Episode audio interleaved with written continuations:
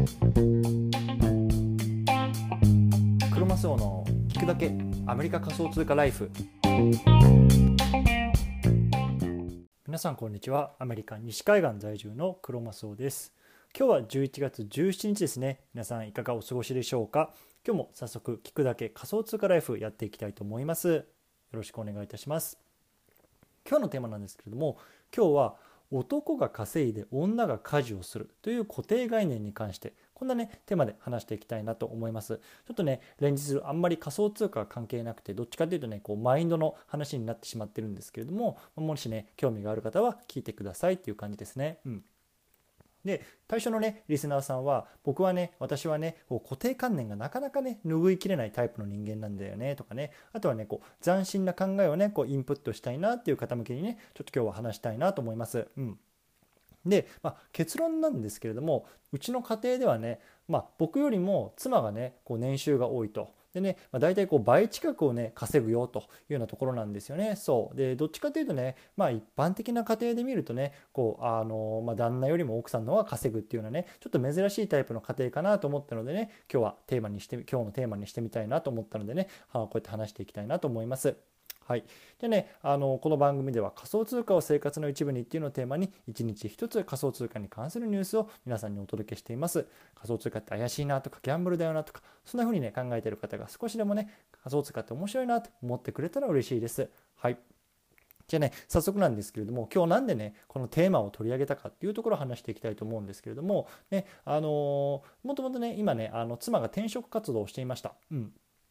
で、まあ、あの数ヶ月ぐらいかなあの頑張って続けてたんですけれども昨日ね、あの、ある企業からねこうオファーをいただいたんですよね。そう。で、まあ、あのどんなオファー内容だったかってまあいろいろあるんですけれども、まあね、あのお給料の面だけで言うと、まあ、額面ベースでねあの、まあ、僕のもらう給料のね大体もう倍ぐらいあのもらうようなねあのオファーだったんですね。もうその結構ね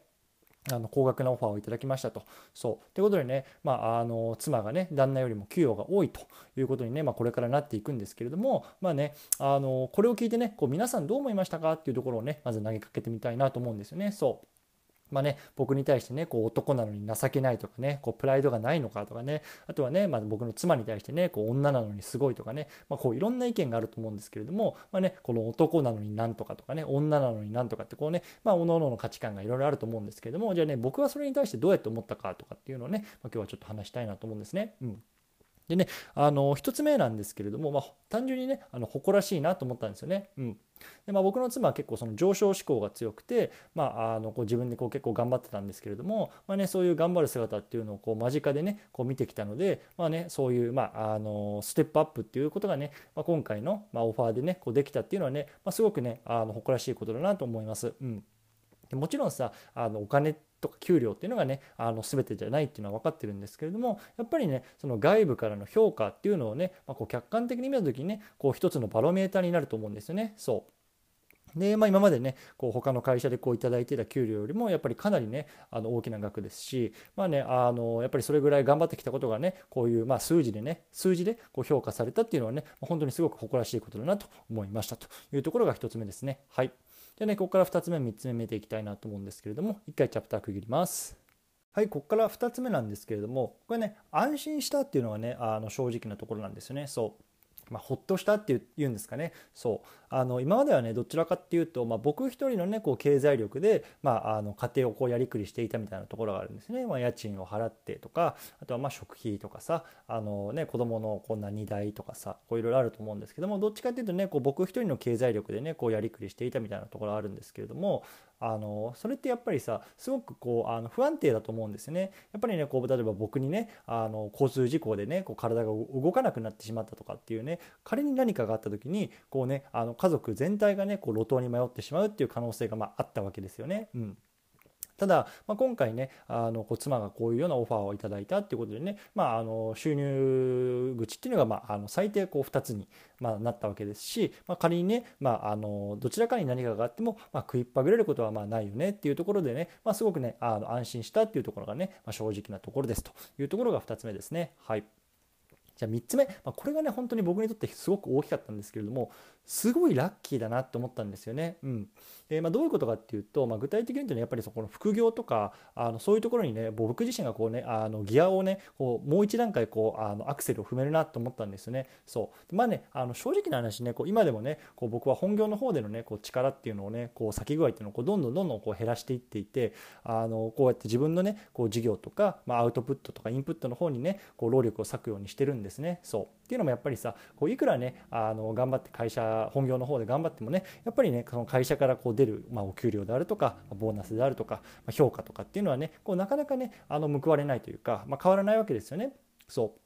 まあ、どっちかというと、まあ、自分が頑張った分、まあそのまあ、会社に貢献してるような感じだと思うんですけれども、まあね、あの自分の授業を持つっていうのはやっぱり頑張ったら頑張った分だけねこう自分の方に報われると思いますし、まあ、そっちの方にねやっぱりこうあのどんどんどんどん力を割いていきたいなと思ってた矢先なので、まあね、あの妻がこれぐらい稼いでくれるのであればね、まああのまあ、本当に最低限僕は本業の方で頑張りつつねこうあの独立のためのこうインプットとかアウトプットとかっていうところにねこうさらにねこう労力を避ける加速できるかなと思ったところがありました。うん、なので、まあ、ここはね、本当にま僕にとってはすごく大きくて、あなのでね、まあ、ちょっとこれから、もちろん本業は本業で、まあ、あの頑張りつつ、まあ、副業の方でね、まあ、少しずつこう成果を出せたらなと思っていますというような話でした。はい。ということでね、最後まとめていきたいと思うんですけれども、今日は男が稼いで女が家事をするっていう固定概念に関してこんなテーマでね話してきました。でうちの家庭ではね、まあ、妻が僕のこう年収よりもね、まあ、多いというところでね、まあ、なかなかねこう珍しいタイプの家庭かなと思ったのでね今日のテーマにしてみました。うん僕自身はね、まあ、あの妻がそういうようなこうオファーをいただいて、まあ、誇らしいとかね、まあ、安心ほっとしたとかねあとはね、まあ、副業にがもっとできてラッキーとかねそんな風なねあの所感を思いましたというような感じなんですねそうでね、もちろんねこう人それぞれこうあの育った環境とか、ま自分のいる環境も違うと思いますしねこういろんな価値観があると思うんですけれども僕自身はね、まあ、あのそんな感じでこう緩くねあのねあの妻が稼いでるから別にそんなのあのいいじゃないかとあの思う感じでねこうやってますというようなあの話でした。はいということでね、あの今日はこの辺りにしたいと思うんですけれども、最後雑談ですね。あのまあ、えっ、と、おかげさまで、これ3ヶ月ぐらいかな、もう1日も休まず、こう、ポッドキャストっていうのを配信することができてます。うん